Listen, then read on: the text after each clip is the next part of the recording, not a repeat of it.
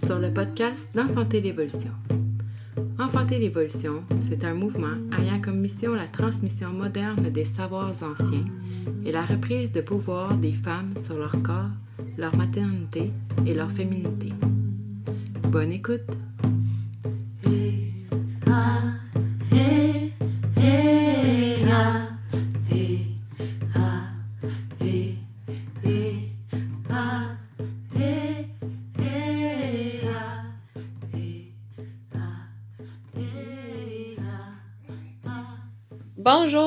Bienvenue à Enfanter l'évolution. Aujourd'hui, je suis en présence de Thérèse Legault, sage-femme en Estrie.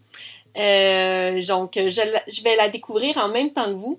Je ne connais presque rien sur Thérèse. Bonjour Thérèse. Bonjour Francine. Je suis contente d'être avec toi aujourd'hui, même si tu es dans un, malentendu d'horaire. Euh, c'est oh, plutôt aucune importance. oh, merci de m'accueillir dans cette euh, go with the flow. Hein? Exactement. Oui. Donc. Euh, ben, je veux quand même spécifier que je suis sage-femme retraitée depuis 15 euh, ans, ce qui fait que c'est pas tout à fait une sage-femme, c'est une ex-sage-femme. Ex. Est-ce que tu t'ennuies? Non. Non? Non, mais c'est des beaux souvenirs à caresser. Oui. C'est des très beaux souvenirs. Puis, je ne regrette pas ma vie à aucun moment. Je referai tout pareil.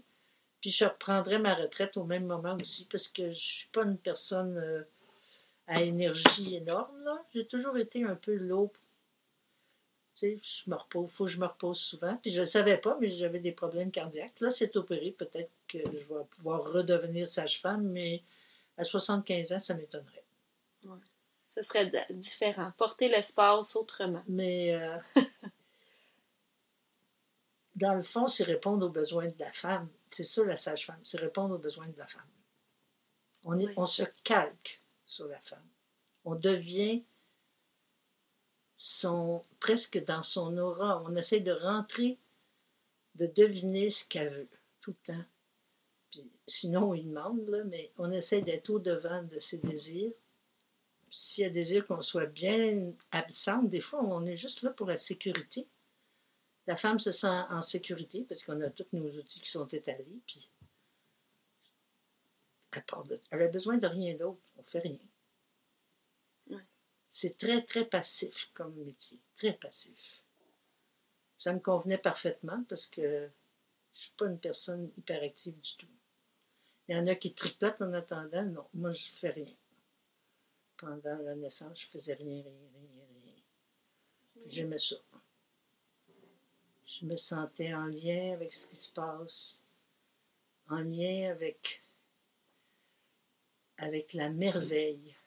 C'est comme participer à un miracle, mais de loin. C'est la femme puis le père, s'il est là, qui vivent le vrai miracle, la mère et le bébé d'abord. Ça, c'est le vrai miracle. Si on ne dérange pas, ça va bien. C'est un métier très en retrait. Si on essaye de se mettre en avant, on gâche tout. à mon avis. Ce que je comprends, c'est c'est d'être dans le calque que, que tu accueillais la, la, femme, mais probablement ce que j'entends, c'est que dans l'écoute ou dans l'écoute passive, tu allais vraiment essayer de saisir, sentir ce qui se passait. Puis en faisant rien, toi, dans ta technique de faire, faisant rien, tu te sentais pleinement investi, pleinement à l'écoute. Oui, mais des fois, je pouvais faire beaucoup de choses. Des fois, je pouvais faire, mettre 150 compresses chaudes, une après l'autre. Ça dépendait de chaque femme. Hein? Chaque femme a ses besoins particuliers. Est-ce que tu faisais plus des naissances à domicile ou plus des, des naissances? J'étais pendant 15 ans à faire des naissances à domicile. Après ça, 13 ans mais 15 ans, j'inclus les deux, trois années d'apprentissage avec Jean. Jean Kerwin, qui était Jean Gleasis à l'époque. Mais après ça, j'ai étudié beaucoup pour passer les examens de sage-femme. Je les ai réussis. Je suis allée faire l'université à Trois-Rivières avec les autres euh, futures sages-femmes. Puis j'ai eu un poste euh, à Sherbrooke dans la première maison de naissance. Comment ça se passait à ce moment-là, les études à l'université? Oh, ben, c'était juste trois mois. C'était trois Il fallait, ça, fallait, euh, fallait tout savoir quand on allait là. C'était comme un, un refresh, comme un rafraîchissement de nos connaissances, puis euh, peut-être des connaissances euh, plus poussées en, en hémodynamie, des, des, domaines un peu spécifiques que moi, je n'avais pas vu. J'ai trouvé ça intéressant. Mais moi, j'avais déjà réussi mes examens. Fait que c'était vraiment juste pour mon bénéfice que j'ai fait ça. Les examens théoriques, je les avais déjà réussis. Puis par la suite, on a eu un autre mois ou trois semaines, je ne me souviens plus. Puis ça, c'était euh, pour nous préparer pour l'examen pratique. Ah oui. Fait que c'est pas long, hein, trois semaines, un mois pour préparer pour un examen pratique. Là aussi, il fallait déjà être sage-femme, il fallait savoir. De toute façon, pour être admise, il fallait avoir réussi l'examen théorique qui était très difficile. OK. Donc, il y avait quand même, c'est ça, vous aviez c'était pas pareil comme le bac aujourd'hui, là. C'était pas ah, les études comme ça. ça c'était parce que vous, vous aviez déjà une expérience, une expertise. je, parle, je dis vous, mais c'était toutes les sages-femmes pionnières euh, qui, qui étaient. Qui, commençaient, ben pas qui commençaient, ça faisait plusieurs années déjà qui œuvraient auprès des femmes et des familles. Exactement. Et là, c'était un, une, façon de vous euh, donner votre diplôme. Exactement. Ce qu'on avait de particulier, Jean, moi, puis une on n'était pas nombreuses à pas avoir été infirmières au début la plupart des sages-femmes qui ont été engagées par le gouvernement étaient des infirmières. Puis on était quatre ou cinq, je pense, qui n'avaient pas le cours d'infirmière. Fait que nous, on a eu en plus un stage à l'hôpital pour apprendre de se perfectionner dans les prises de sang, parce qu'on ne faisait pas ça à la maison. Quand on travaillait à la maison, le suivi était doublé avec un médecin qu'on connaissait, qui était peut-être pas euh, fan de l'accouchement de domicile, mais qui respectait la décision des femmes. Puis, on pouvait même le consulter pendant l'accouchement. OK. C'est des équipes de médecins qui nous hmm. respectaient et qui respectaient les femmes. On était privilégiés à Sherbrooke. Jean Kerwin, alias Glazes, elle a vraiment instauré un climat de collaboration avec les médecins. Elle avait appris avec un médecin, ça donnait confiance. Elle a, appris avec le docteur Larry. Puis c'est elle qui a formé la plupart des sages-femmes de l'Estrie qui, qui travaillent maintenant. Elle a eu Martine, elle a eu Carole, en tout cas. Moi, c'est avec elle que j'ai appris. Suite à un accouchement euh, un peu traumatisant auquel j'étais allée. Mais en tout cas, c'est avec elle que j'ai appris. Puis, elle nous faisait euh, je pense qu'elle nous faisait pratiquer. On avait toujours une femme enceinte dans nos cours. Hein? Fait que là, on pouvait tout écouter le cœur. C'est des femmes enceintes très volontaires. On pouvait tout euh, mm. évaluer la position du bébé. Fait qu'on apprenait vraiment pour vrai avec Jean. C'était vraiment merveilleux. Mm. c'est surprenant. Il y en a plusieurs là-dedans qui sont, qui sont sages-femmes, Christine Roy, en tout cas. Là, la plupart, on commence à vieillir un peu. C'est vraiment apprendre à l'ancienne, un peu. Oui, oui, oui. Apprendre à l'ancienne, mais rigoureusement, à nous donner des livres à étudier. Puis c'était vraiment très bien. Vraiment. Euh, J'aime ça d'avoir ton regard euh, de. Comment je pourrais dire Tu as appris Jean, puis Jean, des fois, on, l'a déjà interviewé en podcast, mais tu sais, on n'a pas ce regard-là. Elle, non, on n'a pas parlé de toutes ces centaines d'élèves. Elle en a eu des élèves parce que ça ne ah marchait pas toujours, pas tout le monde. Tu sais, les femmes, des fois, un beau rêve de sage-femme, là. Mais mm. quand tu te fais réveiller à 2 heures du matin, puis il faut que tu t'en ailles à Sherbrooke, une tempête, des fois, le rêve de sage-femme, il prend une drop. Puis en plus, tu arrives, puis il y a une hémorragie. Là, mm. ton rêve de sage-femme, il vient de prendre une méchante drop. Puis toi, tu accouches bien facilement, puis euh, il y en a qui accouchent pas facilement. Et là, à ce moment-là, il n'y avait pas de. Pas d'école. Mais puis, tu n'avais pas de médicaments pour une hémorragie? Non, j'avais par contre des plantes. J'utilisais des, plantes. J'ai eu une bonne hémorragie à un moment donné que j'ai arrêté avec des plantes. C'était quelle ta plante de prédilection? pour toi? Ils appellent ça le glucoche, mais c'est pas un bon nom, c'est le colophyllum. Le vrai nom, c'est le colophyllum. C'est une traduction fausse de l'anglais. Ben, c'est même pas une traduction, c'est un, emprunt de l'anglais, mais C'était la, la plante pour la arrêter plante, hémorragie. J'avais l'amande polio, j'avais la chili millefeuille, puis la bourse à pasteur. Mm. Je mélangeais ces quatre plantes-là avant l'accouchement. Je le donnais systématiquement après. Après la grosse hémorragie, je le donnais systématiquement. Puis ensuite, un peu plus tard. En teinture mère? Non, en tisane. Euh, les deux. Les deux. La bourse à pasteur en, teinture. Le colophyllum en teinture. Mais le, le colophyllum, je l'ai souvent fait en, en tisane. Quand, avant qu'il existe en teinture, je le faisais en tisane. L'amande pouliou en tisane. Je trouve que euh, ça se perd, ce savoir-là. Oui, mais par contre, euh, on a des médicaments pas mal plus pas mal efficaces. Le syntocinon, euh, ça marche. Ouais. C'est plus rapide. Ben, je sais pas si c'est plus rapide. C'est plus rapide à préparer. Hmm. Tout, tout. Ouais. Mais moi, j'étais contente. Là, quand j'ai eu du syntocinon dans ma valise, ça servait pas souvent, mais euh, je ne l'ai même pas utilisé, mais quand d'en avoir, ça me rassurait. Ah oui, tu n'as jamais eu besoin d'en utiliser? Ben, pas dans le temps que je travaillais dans les maisons. La seule hémorragie que j'ai eue, importante, qui méritait qu'on s'en occupe bien, euh, c'est, euh, c'était avant, dans le temps que j'avais juste des tisanes. C'est suite à ça que j'ai essayé de me procurer du Saint-Ocino, même si c'était pas légal d'en avoir, parce que Mm. Je trouvais que la sécurité. Ça a été correct, son hémorragie a arrêté net avec la tisane. Ouais. Mais, c'est peut-être une coïncidence. Oui. Je ne peux pas savoir si c'était la tisane que. Parce qu'elle, j'ai dit, oh, wow, juste des tisanes. Elle, elle me dit, oh non, c'est ça qui m'a fait revenir. Puis. Ah, elle l'a. Elle l'a senti comme très bonne. Mm. Mais euh, j'ai jamais eu de certitude là-dessus. C'est une hémorragie spectaculaire, mais pas si grave. Vu que quand on n'a jamais eu, c'est dur à juger. Je l'ai fait transporter à l'hôpital, puis finalement, c'était pas euh, si grave que ça. La cause, est-ce que tu l'as su, c'était quoi? À ce moment-là? Euh, non. Non. Probablement qu'il y avait une adhérence du placenta. OK. Mais ça, c'est. Les médecins, euh, j'avais. Ben, j'étais référée avec des médecins qui étaient praticiens, qui pratiquaient l'obstétrique. Mais quand j'avais besoin d'un chirurgien, comment on appelle ça, un gynécologue, là, j'en avais pas dans, ma, liste d'amis. fait que j'ai pris. Mais il était très, très correct, le gynécologue. Sauf que il n'a pas partagé avec moi comme si j'étais un membre du service de santé. J'ai jamais su exactement. OK.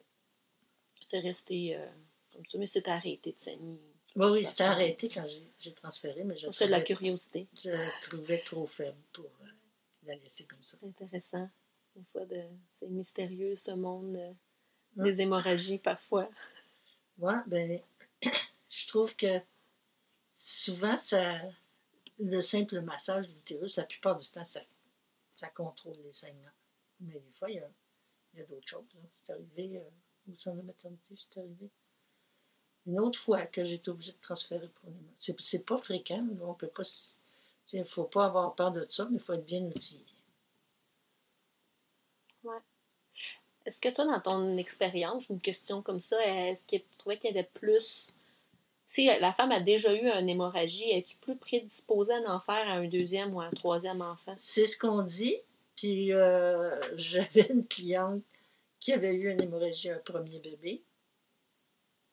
Non, au troisième bébé. Puis elle attendait son quatrième. Puis elle m'appelle pour que j'aille la rejoindre à la maison parce que ses contractions avaient commencé. Puis quand je suis arrivée, le, bébé naissait. Fait que là, on, a fait l'accouchement à domicile, puis elle a pas fait l'hémorragie. Puis euh, tout était correct. Hmm. Mais j'avais prévu l'accompagner à l'hôpital parce qu'elle avait un antécédent d'hémorragie.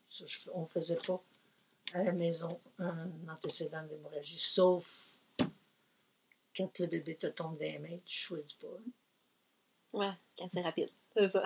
le petit bébé qui est pressé d'arriver. Oui, oui, il était pressé d'arriver. Son père était enfin disponible.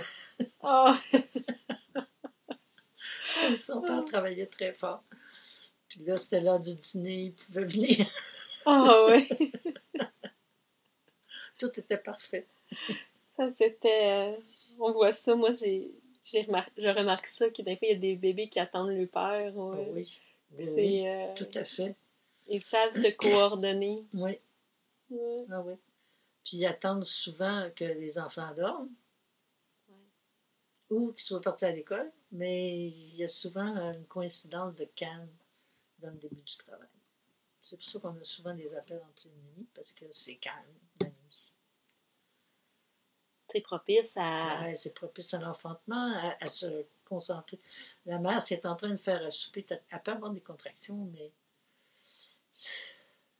c'est pas. Euh, c'est pas propice à l'accouchement,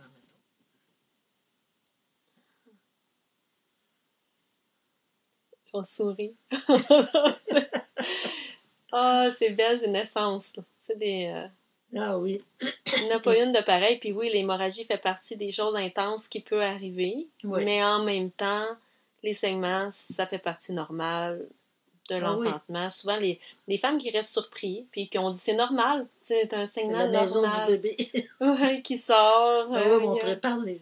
Quand il y a d'autres enfants, on les préparait, puis on disait regarde, la maison du bébé est faite avec du sang. Hum. Puis là, quand le bébé va sortir, il n'a plus besoin de sa maison. Fait que, la maman, il y a beaucoup de sang qui sort, mais c'est pas son sang, c'est le sang de la maison du bébé. ça marchait bien. Il n'y avait pas peur. On ne faisait pas exprès pour les mettre vis-à-vis. C'est quand même euh, exceptionnel, les hémorragies. Oui. Mettons, euh, tu dis exceptionnel, toi, comme tu disais, tu avais une importante, tu en as vécu une à la maison. Puis après j'en ai vécu, euh, comme sage-femme principale, j'en ai vécu une à la maison, une au centre de maternité. Comme euh, accompagnante, j'en ai vécu trois, tout au centre de maternité. Accompagnante, Sur combien d'années de, de, pratique? 25 ans. 25 ans. Ça fait une toutes les 4-5 ans. Quand même. C'est pas beaucoup. Ben, c'est déjà assez. Ben, c'est assez, mais c'est pas beaucoup en même temps. Non, non, c'est pas beaucoup. C'est, en tout cas, ça met les pendules à l'heure. Ça, ça met beaucoup de clarté dans nos fausses croyances ou dans nos. Les, en tout cas, je, je, pense à ceux qui nous écoutent en ce moment, des fois, pour parler de ça, de dire, OK, on a l'heure juste. Tu sais, quand même, on a une bonne ben, idée. Mon heure juste, là, je sais pas, quelqu'un peut avoir vécu plein de choses. C'est une bonne expertise que tu as. Merci de la partager. À part les hémorragies, y avait-tu d'autres choses que les femmes à la maison avaient que tu avais à intervenir ou il y avait des choses où tu dis tu restais passive, mais j'imagine des fois il y avait besoin de. J'essayais de me baser sur leurs besoins. Hein. Si euh, y avait soif, je leur donnais euh, à boire. Si, si elles, se sentaient faibles, je leur donnais de l'eau avec du miel. Si J'essayais vraiment de, répondre tout le temps à leurs besoins et tout en pensant à garder leur vessie vide, parce que ça peut être une vessie pleine, ça peut être un frein à la descente d'un bébé. Mais à part ça, je répondais à leurs besoins. Il y en a qui pouvaient me qu'il fallait que je tienne la main, il y en a qu'il fallait que je pousse dans le dos. Je répondais à leurs besoins. J'étais comme un outil.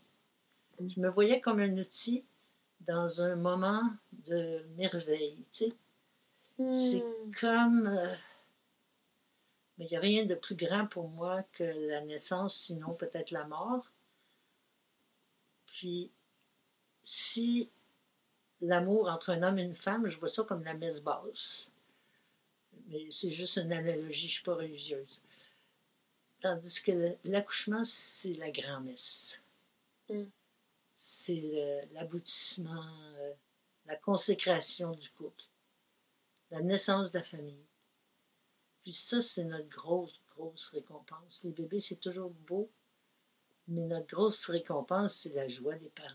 Oh, c'est incroyable. Hmm. J'ai de la misère à en parler. C'est trop émouvant. Ça, ça, ça me manque un peu. De voir ce bonheur-là. Ce bonheur des parents qui accueillent leur bébé, qui le trouvent toujours le plus beau du monde, puis tout plein de sang, tout plein de blanc, tout, croche. Il fait des grimaces, puis c'est la merveille du monde. C'est la merveille du monde. Ils sont heureux, heureux, heureux, heureux. La pièce est envahie. On sent l'électricité dans l'air. La pièce est envahie d'une autre dimension.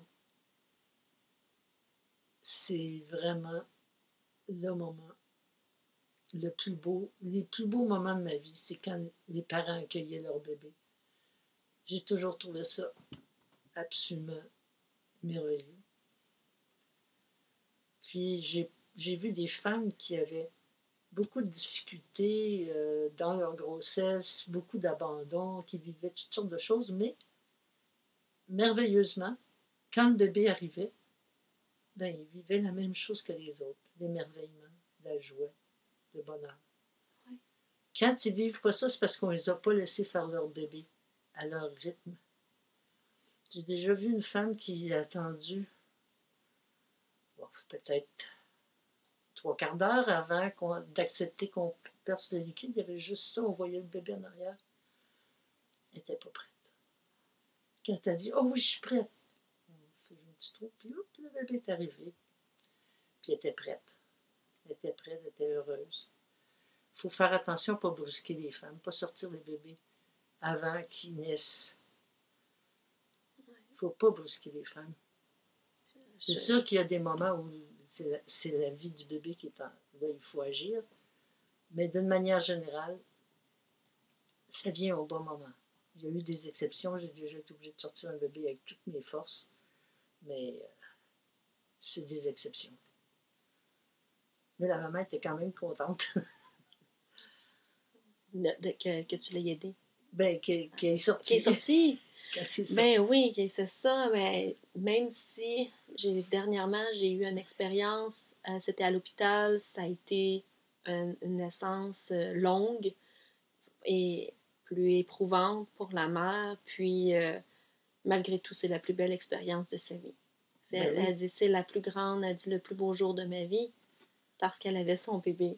Puis elle était tellement heureuse et emplie de gratitude, les mains, les bras euh, de son enfant, mm. d'amour. Donc, euh, ben quand tu as nommé ça, j'ai revu son visage avec son enfant dans ses bras. Ben oui, puis des fois, il y a des bébés de césarienne qui sont accueillis, euh, sont aussi bien accueillis que s'ils étaient nés vaginalement. il n'y a pas de. L'accueil, c'est toujours une merveille quand un bébé paraît c'est une merveille. Puis les parents, ils sont dans la merveille. Ils font partie de la merveille. Parce que les autres deviennent parents, là, c'est d'un autre enfant. Des fois, ils sont déjà parents, mais c'est vraiment l'aspect le plus merveilleux de la vie, l'accueil d'un enfant. Ouais. Puis c'est fantastique. Ce que les parents sont prêts à faire pour leur bébé, c'est complètement fantastique. C'est complètement fantastique. Puis ils sont tout de suite concentrés sur le bébé, puis ils vont tout faire ce qu'il faut. C'est merveilleux.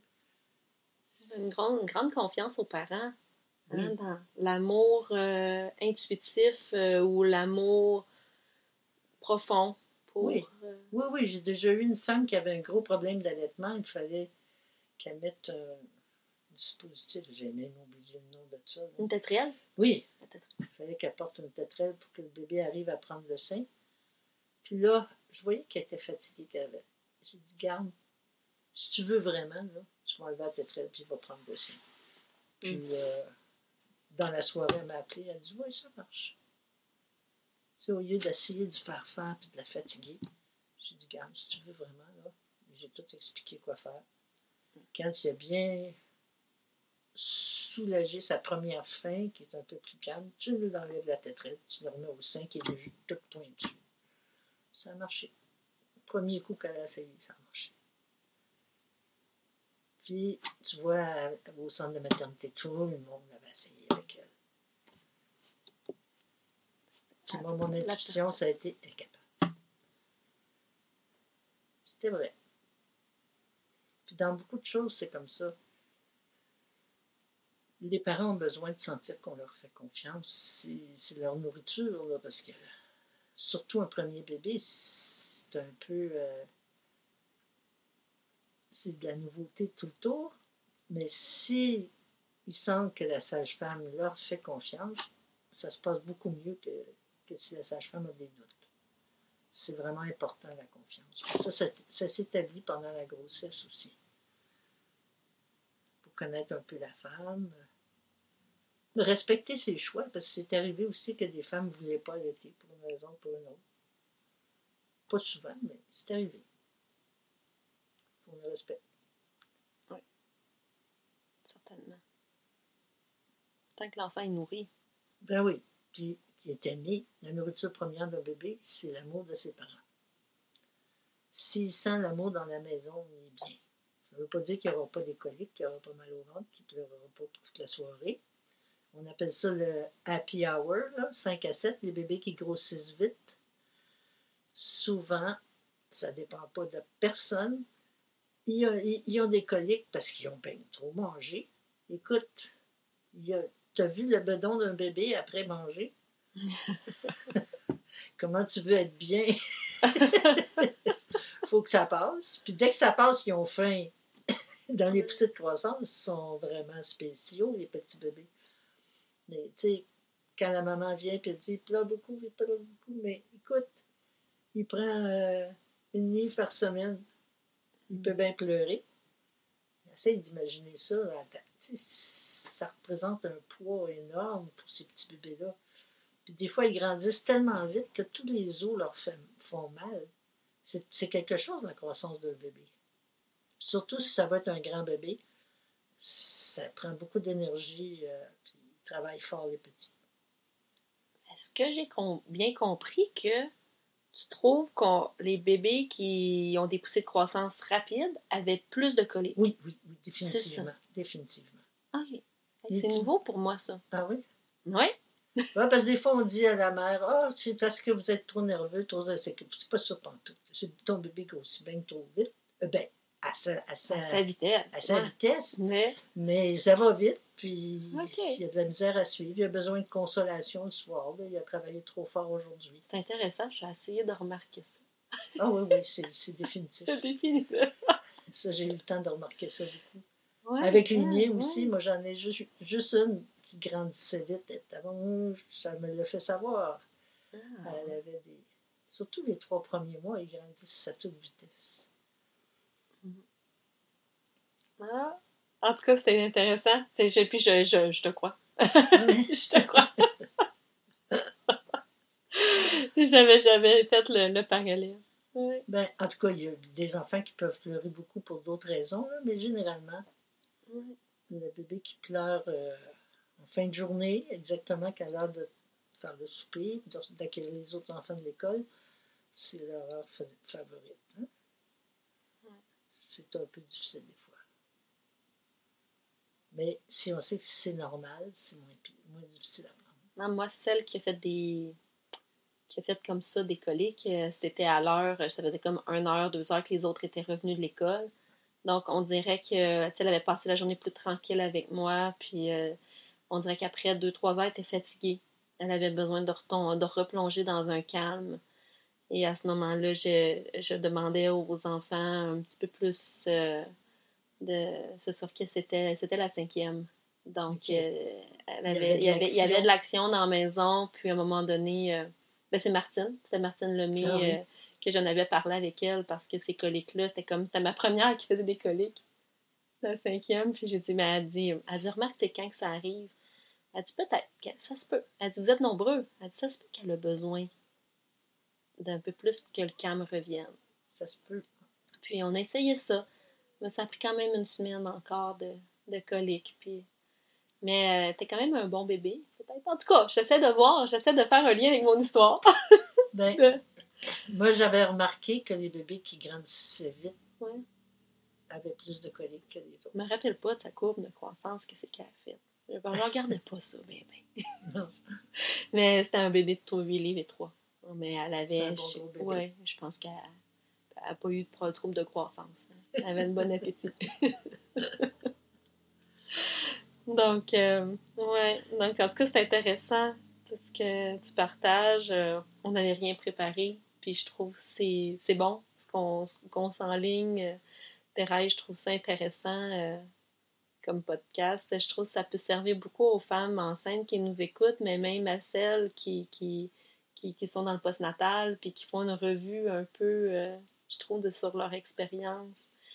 C'est enrichissant de dire ce qui est beau, c'est quand vous, vous, avez votre bébé dans, dans vos bras, comment que c'est de se rattacher à cet amour-là, à cette lumière-là qui existait au moment où que la naissance, euh, c'est quand le bébé s'est retrouvé sur maman, puis que vous avez pu accueillir votre enfant. enfant. Donc, dans les périodes difficiles, c'est vrai que moi, ça m'a nourri aussi, c'est nourrissant, cette lumière-là. Qui... On dirait que la pièce devient lumineuse. Oui, oui, oui. Ça fait, ça fait vraiment... Euh, c'est tout petit, puis ça remplit la pièce. Hein, puis tout le monde est sensible à ça. Là. Personne n'est insensible à une naissance. C'est le plus beau miracle de, de la nature. On devient un, cœur euh, comme une plume. Oui. Ça allège. En tout cas, c'est certain que c'est un beau métier que j'ai eu beaucoup de, de plaisir à pratiquer. Parce que la plupart du temps, ça va bien, les accouchements. Ça fait mal, mais ça va bien. J'ai pas vu beaucoup de femmes à qui ça faisait pas mal. Il paraît que ça existe, mais moi, j'en ai pas eu beaucoup.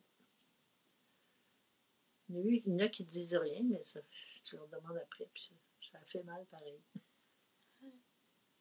Ah, je trouvais, euh, il y en a qui font la différence entre douleur et souffrance. Hein, que dans le fond, il y a la douleur de l'enfantement, mais c'est pas la même chose que de souffrir euh, quand c'est quelque chose de, de difficile. Autrefois, il appelait ça le mal joli. Le mal joli. Ah! Parce que c'est le seul mal qui s'arrête. Hein. Entre les contractions, tu as un petit répit d'au moins une minute, des fois deux. Puis, ça fait, tu sais que tu fais ça pour quelque chose. C'est pas inutile. Fait que c'est comme un, travail qui, qui est douloureux, mais le douloureux, comme tu dis, ça serait plus dans le mal joli. J'aime bien. Oui, le mal joli. C'est comme ça qu'ils appelaient ça dans le temps des sages-femmes à domicile à, l'époque, à l'époque. Parce que moi, quand j'ai voulu être sage-femme, j'ai lu beaucoup, beaucoup, beaucoup, beaucoup des anciens livres aussi pour essayer de faire monter la crème. Ce qui n'a pas changé depuis 1800 quelque chose, ben, puis qui est encore vrai maintenant, c'est très vrai. Donc, le mal joli, là, ça viendrait rendre des... Du Moyen Âge. Ah oui, OK. Les ah, sages-femmes du Moyen Âge. Ah oui. Puis ça a duré longtemps. Et euh, ça a duré longtemps.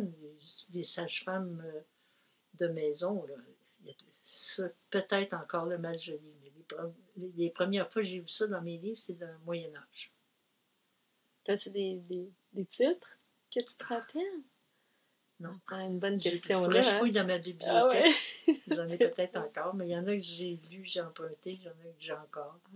En tout cas, tantôt, D'ailleurs, si jamais les douleurs, vous voulez une réserve de livres sur la maternité, je peux tout vous donner ça. Je n'ai jamais acheté ça parce que je ne veux pas l'acheter. Bien sûr. Ce serait mon beau cadeau. Pour avoir la place pour le mettre. Oui, ben c'est précieux. bibliothèque euh, comme ça. De... Puis moi, dans le descriptif du podcast, j'écrirai des, des, des, titres que tu as, euh, que qu'on on en écrira quelques-uns pour ceux qui veulent, euh, qui nous écoutent puis qui aimeraient ça voir c'était quoi tes, tes livres là, en, vraiment, comme je dirais, antiquité. Il y en a, je veux dire, si ça parle du Moyen Âge, en tout cas, c'est des savoirs antiques. Ça, j'ai vu ça dans Michelet, je pense. Comme le, mal joli, là. Il me semble que la sorcière de Michelet, j'ai lu ça. Parce que les sorcières, c'était les premières guérisseuses. Puis euh, ils faisaient l'office de guérisseuse, sage-femme, puis ils se sont fait brûler parce que les médecins commençaient, puis eux autres, ils pratiquaient la saignée, puis le, lavement, puis ils pensaient tout guérir avec ça. Hmm. C'était violent. Oui, c'était violent. Il y, en a eu, il y en a eu plusieurs des violences obstétricales. Ben, en tout cas, c'est... encore aujourd'hui, on en voit quand même, mais c'est pas évident de. Ce sont. Des fois, on dirait qu'on essaie de justifier hein, des, comportements où c'est la recherche, l'évolution. Je ne sais pas, je ne suis pas au fait de ce qui se passe actuellement, mais je sais qu'au CHU, on avait un excellent, une excellente collaboration avec les médecins et les gynécologues. Ils n'étaient pas forcément d'accord avec notre approche, mais ils la respectaient. Puis ils respectaient beaucoup les femmes. Fait que j'ai jamais vécu des.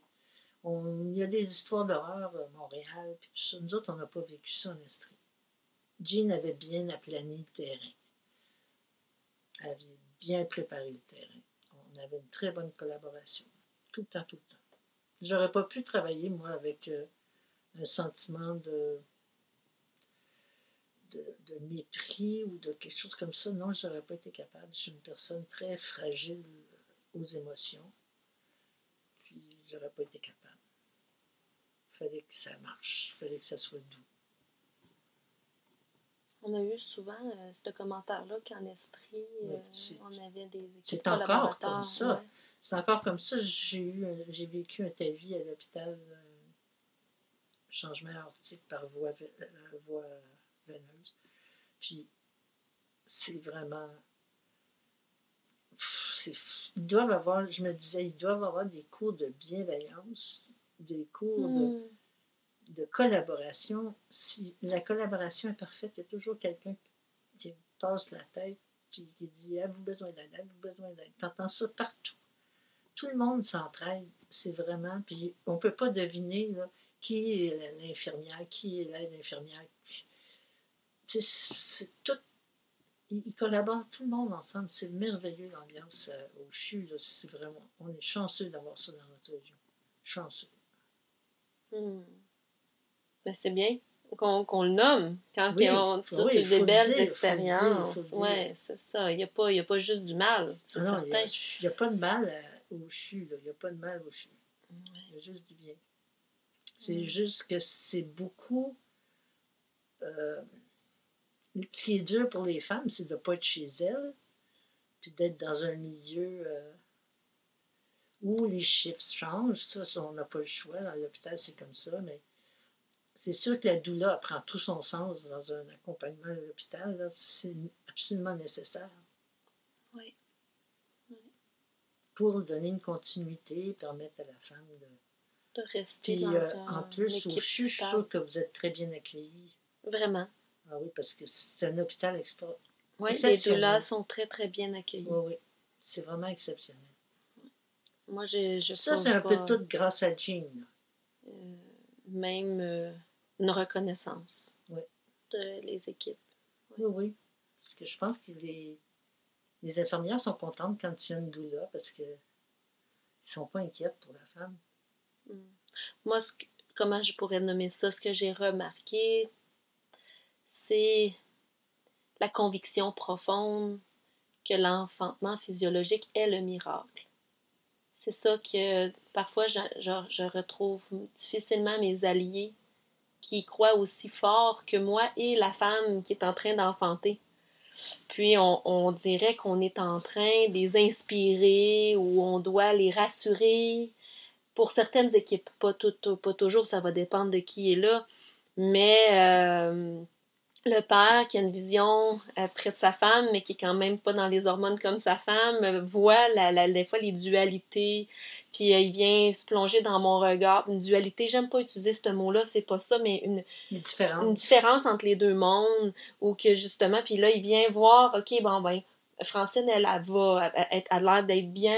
Là, on voit que l'équipe pense un peu autrement. Puis là, whoop, en, fait, en même temps, c'est une danse. C'est une danse, puis euh, il y a quelque chose, là, c'est certain qu'on veut que la. Moi, moi c'est toujours que bébé naisse dans l'amour et la joie. Donc, on, puis euh, que là-dedans, les, les, ce que les parents veulent soit respecté. Donc, c'est des ramener dans ce qu'ils souhaitent. Mais, euh, c'est ça. Je trouve que d'avoir la profonde conviction que l'enfantement physiologique, c'est le miracle, mais en tout cas que de recevoir leur enfant, parfois on ressent que c'est la péridurale, le miracle. ça, c'est dur. C'est difficile de, euh, à dire non hein, quand une femme est à l'hôpital. Oui, puis les, plusieurs infirmières, pour eux, c'est le miracle. C'est pour ben certaines. c'est ben, J'ai déjà entendu. J'ai déjà entendu une infirmière dire à la femme Ouais, ben là, prenez votre épidural si vous voulez profiter de votre accouchement. Ah ouais, c'est ça. Mais moi, cette fois-là, j'étais euh, une accompagnante silencieuse. Elle m'avait dit Viens avec moi parce que c'était plus un rôle de mère que de sage-femme. Hmm. C'est quelqu'un que j'ai gardé quand elle était petite. Fait que j'ai pas, j'ai rien, rien, rien, rien dit. J'ai tout laissé sa décision. Allez. J'ai gardé mon rôle de mère. c'est différent. c'est pas pareil. non. On s'ajuste. On s'ajuste. Oui. Ah, mais merci beaucoup. Est-ce qu'il y avait, euh, ça fait déjà un petit bout qu'on jase, est-ce qu'il y avait d'autres affaires que, tu sais, je sais pas. On est, euh, on a parlé, euh, on n'a pas parlé beaucoup, beaucoup. Ben, on a quand même, on sait quand même, j'ai appris des choses sur toi. on va avoir la chance d'en savoir plus parce que tu vas venir au grand rassemblement cet été. Ça, me fait beaucoup plaisir parce qu'en plus, tu n'es pas loin de, Saint-Fortuna, toi. Donc, je suis heureuse que tu aies accepté notre invitation. Euh, qui nous avait... Euh, la vie m'a vraiment emmenée euh, par un parcours pour l'enregistrement de la vidéo. En tout cas, c'est drôle comment que je me suis retrouvée à, à te rencontrer, puis que Lynn Castonguay m'a dit Ben oui, contacte, parce que j'ai parlé de toi, elle dit Ben oui, contacte-la, Thérèse Legault, tu sais. Puis je suis heureuse que finalement, puis spontanément, finalement, le podcast qui s'est présenté après que tu aies accepté pour le grand rassemblement de venir. Donc, en tout cas, merci beaucoup. De, c'est une belle rencontre pour moi, vraiment. Puis euh, j'ai hâte de découvrir ta bibliothèque et de vous faire découvrir aussi la bibliothèque à toutes celles qui nous écoutent. Donc, euh, on mettra des photos de, de ces, de ces livres-là. Donc, est-ce que tu voulais rajouter un mot de la fin? Ben, j'ai pas parlé de mes trois filles qui ont été mm. l'origine de, de ma démarche sage-femme. Parce que la deuxième, je l'ai eue très vite et j'ai failli ne pas me rendre à la maternité, c'était en France. La troisième, c'était l'hiver, j'ai décidé de ne pas prendre la route. Et je l'ai eu assez rapidement aussi.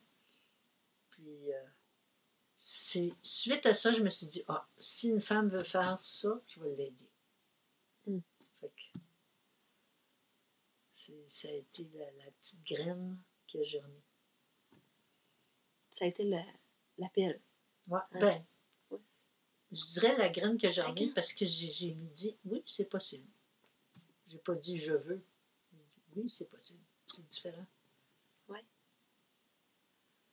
C'est possible. C'est possible. Si une femme veut que je l'aide, je vais l'aider. C'est tout.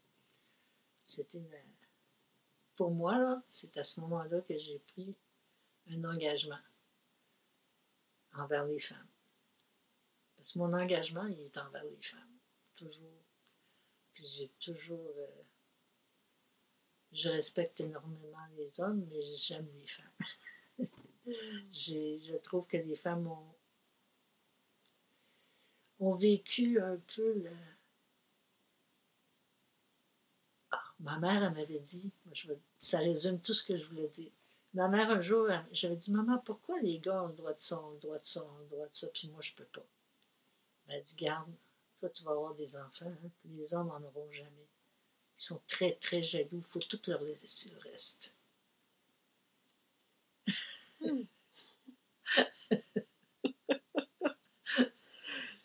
Hmm. c'était une vision euh, adaptée à cette époque-là. Oui, aussi, mais quand même. Mais quand même, ça m'enlevait l'impression d'être diminuée, de ne pas être un homme. Après ça, je me suis dit, ouais, je suis une femme. Elle m'a aidé à accepter ma condition. J'avais quatre frères, puis il y avait beaucoup plus de privilèges que moi.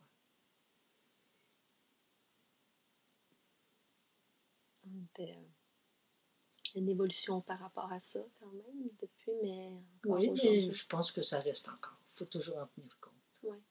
Les hommes, ils n'ont pas la création. Ils ont un petit bout de création, mais la femme, elle, a. On a une supériorité euh, biologique qu'on n'a rien à faire. Euh, on ne fait rien pour ça, là. Hmm. Mais elle a un retentissement chez les hommes. Puis il faut, faire attention aux autres pour qu'ils soient capables d'endurer ça. tu vas nous partir des débats sur notre, dans nos commentaires. en tout cas, c'est mon opinion. Ouais. Puis euh, je suis toujours prête à la changer d'opinion. Ah oh, ouais, non, mais c'est bien de. On dit qu'on doit explorer hein, les pôles et tout ça. Donc, euh, on est là. mais merci. Ben, je pense que j'aurais d'autres choses à dire, mais ça oui, suffit. on en fera un autre. ben, ça suffit, je pense. Je pense, des fois, on, on, a, on a un bon 45 minutes dans quelques secondes. Puis, je vais te dire, euh, il y en a, hein, Daniel, moi, Daniel Mercier, elle m'a dit, euh, elle dit on, fera, on fera un autre. J'aimerais ça d'en faire un autre, hein, parce que c'est ça, vous avez beaucoup à partager. On a beaucoup à partager. Je peux parler de mes euh, enfants. Euh, j'ai gardé tellement d'enfants. très riche, tout ce que tu as partagé aujourd'hui avec nous. Puis on, on se reprend. Ça marche? OK, merci beaucoup.